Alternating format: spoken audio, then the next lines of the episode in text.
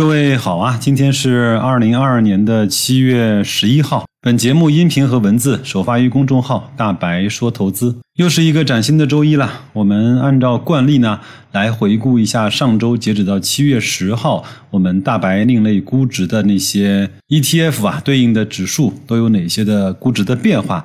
另外呢，上一周我们在社群以及白老师，呃，一周的投资的随感啊，到底是哪些呢？我们下面就进入节目的正文。世界啊，总是由各种意外的事件组成的。我们通往未来的路程上，大概率不是线性的，而是那些非线性的事件一个一个组成的。我相信，在上一周，各位都经历了包括呃安倍的事件和英国首相的事件，当然还有美国独立日啊。发生的枪击的事件，在这些举世关注的事件背后呢，其实我们身边也都在发生着一件又一件小的事件。这些事件是由各种各样的意外、各种各样的蹊跷、各种各样的偶然性组成的。但是呢，它又带来了我们这个生活上和投资中的必然性。第二点呢，是又到了分红季啊，粤高速 B 已经分红了，格力的分红我相信也在路上了。我呢，每次拿到分红的时候啊，都跟这笔钱是白捡来的似的。虽然还有很多朋友啊，在我的节目以及雪球的文章后面留言啊，说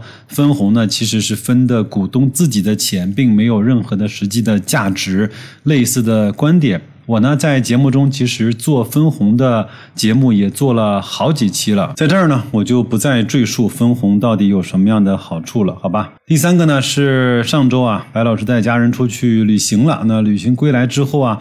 也有很多的感触，比如说我们的地域差异，中国实在是太大了。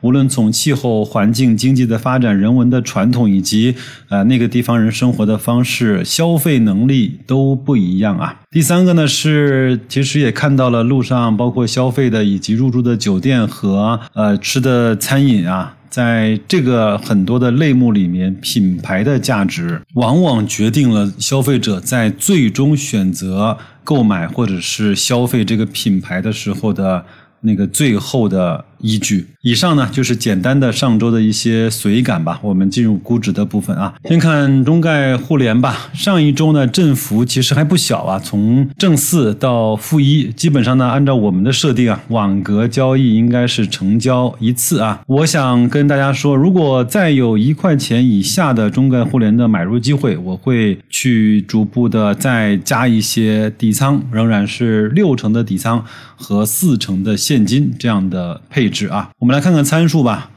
P 一百分位百分之二十，P/B 的百分位是四点四。溢价率呢是四点三六，正常。当前价格是一点一七，三年高点是两点六，年内的低点是零点八六。我不知道各位呢对中概互联还能不能回到两块钱以上，甚至能够创出两点六元的新高，有多少的信念？我觉得回到两块是大概率的事件，创出新高要看我们整个经济走向以及政策的动向。政策其实已经非常明确的在放松了。市销率的部分呢是百分位是在百。分之四，所以现在中概互联还是在一个低估并且弹性非常足的这样的一个状态。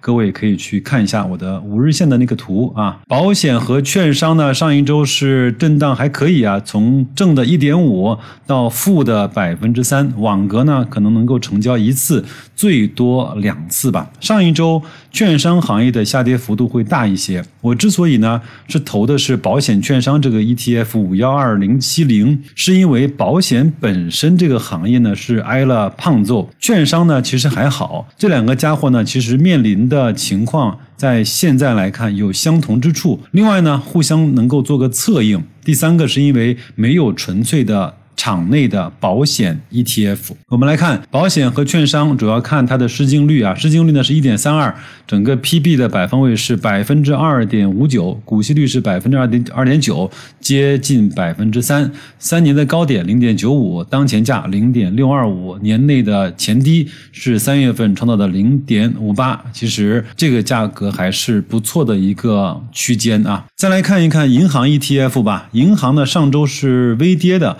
哇网格大概率能够成交一次啊。我想说的是，银行又到了一个三个五的境地，什么意思呢？P E 是五，P B 是零点五开头的，股息率是超过了五，三个五是非常非常难得可以见到的银行整个行业所面临的估值的境地，所以各位放心投吧。银行 ETF 呢是上有顶下有底，流动性极好。以周为单位来看呢，波动还挺大。其实我们在合适的点啊进入，做好网格，做好估值低的时候买，高估的时候卖出。其实年化百分之十，努努力呢还是可以的。如果各位啊看不上这么辛苦的百分之十的年化收益，可以出门左转。可能在你所在的平台有那种跟庄大法十年百倍这样的课程吧。一点一块钱以下的机会，我不知道市场会不会给我。上周说了，我呢会在一块一以下继续的去加仓银行 ETF。我在文末呢放一个银行 ETF 在一点一。呃，到一块钱区间，在历史上出现的频率，各位呢可以到公众号“大白说投资”可以去看一下，一块钱附近更是珍贵之极啊！再来看看房地产吧，房地产呢上周其实是下跌的，最大跌幅呢是百分之四点二，有一次大概的网格成交吧，呃，整个的 PB 百分位呢是三点一六，整体还是低于一倍的市净率，是在零点九五。那 P/E 的百分位呢是在百分之八十五，是在二十一倍的 P/E，股息率百分之二点五六，三年的高点一点一一，当前价零点七五二，年内的新低零点六八。上一周啊。看早新闻，一个小时的节目啊，大概呢就说了五到十分钟房产销售的事情，比如说什么燕郊房产啊重新热卖啊，深圳的首贷去贴补啊，还有哪里的是两辈人可以共同还房贷什么的。其实我们能感受到的这种无形的手和有形的手，看看它怎么推动这个市场，无论是复苏也好，无论是反转也好，看看它怎么去互相去打那个太极推手吧。接下来呢是 H 股的 ETF 啊，整个的 PE 百分位是在百分之五十一，PB 的百分位是在百分之二十二。股息率呢是在三点九三，三年高点一点三，当前价格零点八六，年内的新低零点六五九。上一周呢，基本上从周线来看无涨跌，但是呢，振幅也还是有的。呃，从正的百分之二点三到负的百分之一点七，一次左右的网格成交，一周呢。玩了个寂寞，但是网格呢却帮我们做了至少一次成本的摊低。我在文末也放了一个 H 股 ETF 啊，在零点九元以下的时间，到底在几年以来有多么的稀少？各位要去珍惜你手中零点八六四成本或者是价格的 H 股的 ETF。我依然建议大家是百分之七十的底仓加上百分之三十的现金。基建的 ETF 呢，上周呢来了一个深 V 啊，在周三和周四的附近呢，呃跌了百分之二点九，周五的时候呢又拉了回来。这一次其实国家如果想去推动我们的经济发展。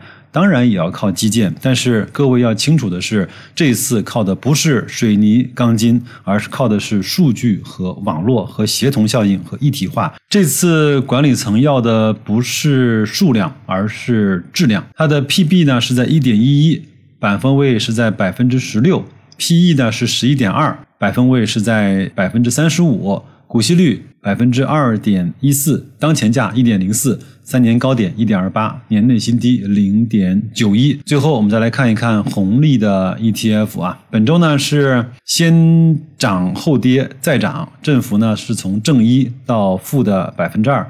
网格大概率能够成交一次吧。周期股啊，其实对红利 ETF 的影响肯定是存在的。等待指数调仓，他们如果表现的不好的话，指数自然会把他们调出这个指数的阵列的。PB 是在零点六三，百分位呢是在四点三，PE 呢是在五点二七，百分位是在百分之三，股息率啊非常高，六点七百分比，三年高点三块三。当前价两块九，年内新低两块六，整个区间大概百分之二十的区间左右吧。我希望大家不要太着急，百分之五十的底仓对应百分之五十的现金就可以了。估值的部分啊，就说到这儿。有不少朋友呢在后台问我，白老师，为什么你只关注这几个指数的估值呢？有那么多看起来好像现在都已经低估的指数，你为什么不关心呢？我想说，你买得过来吗？你关注的过来吗？其实，我觉得在我给出这几个估值里面。都给多了，你其实只要关注一两个能够把握住整个估值和这个指数的原理的话，持续的操作它，低估进入，然后震荡的时候网格，高估的时候卖出，很可能你的收益都会大过那些在市场上每一天盯着新闻的草木皆兵的那些投资者要来的更好一些。接下来呢，我也想做两件事情，先给大家做一个预告哈。我曾经看过一个课程，讲的是如果你买到了一个很好的股票，但是呢，你把它给卖飞了，你应该怎么去看待和处理这样的事情？我争取。尽快的把我的感受和我听这堂课的呃笔记跟大家分享出来。还有一个事儿呢，是承蒙大家的关照啊，我的公众号“大白说投资”呢，关注的人数已经突破了两千，非常感谢各位的厚爱以及持续的鼓励啊。那我呢会在七月份做一次基于公众号的这种答谢，我会。组织一些我身边能看到的资源，给关注公众号的小伙伴做一轮我力所能及的回馈吧。可能不能够兼顾所有人，但我会尽可能做到让大家能够有惊喜和有满意。好吧，那就这样。新的一周，祝各位工作愉快，投资顺利，再见。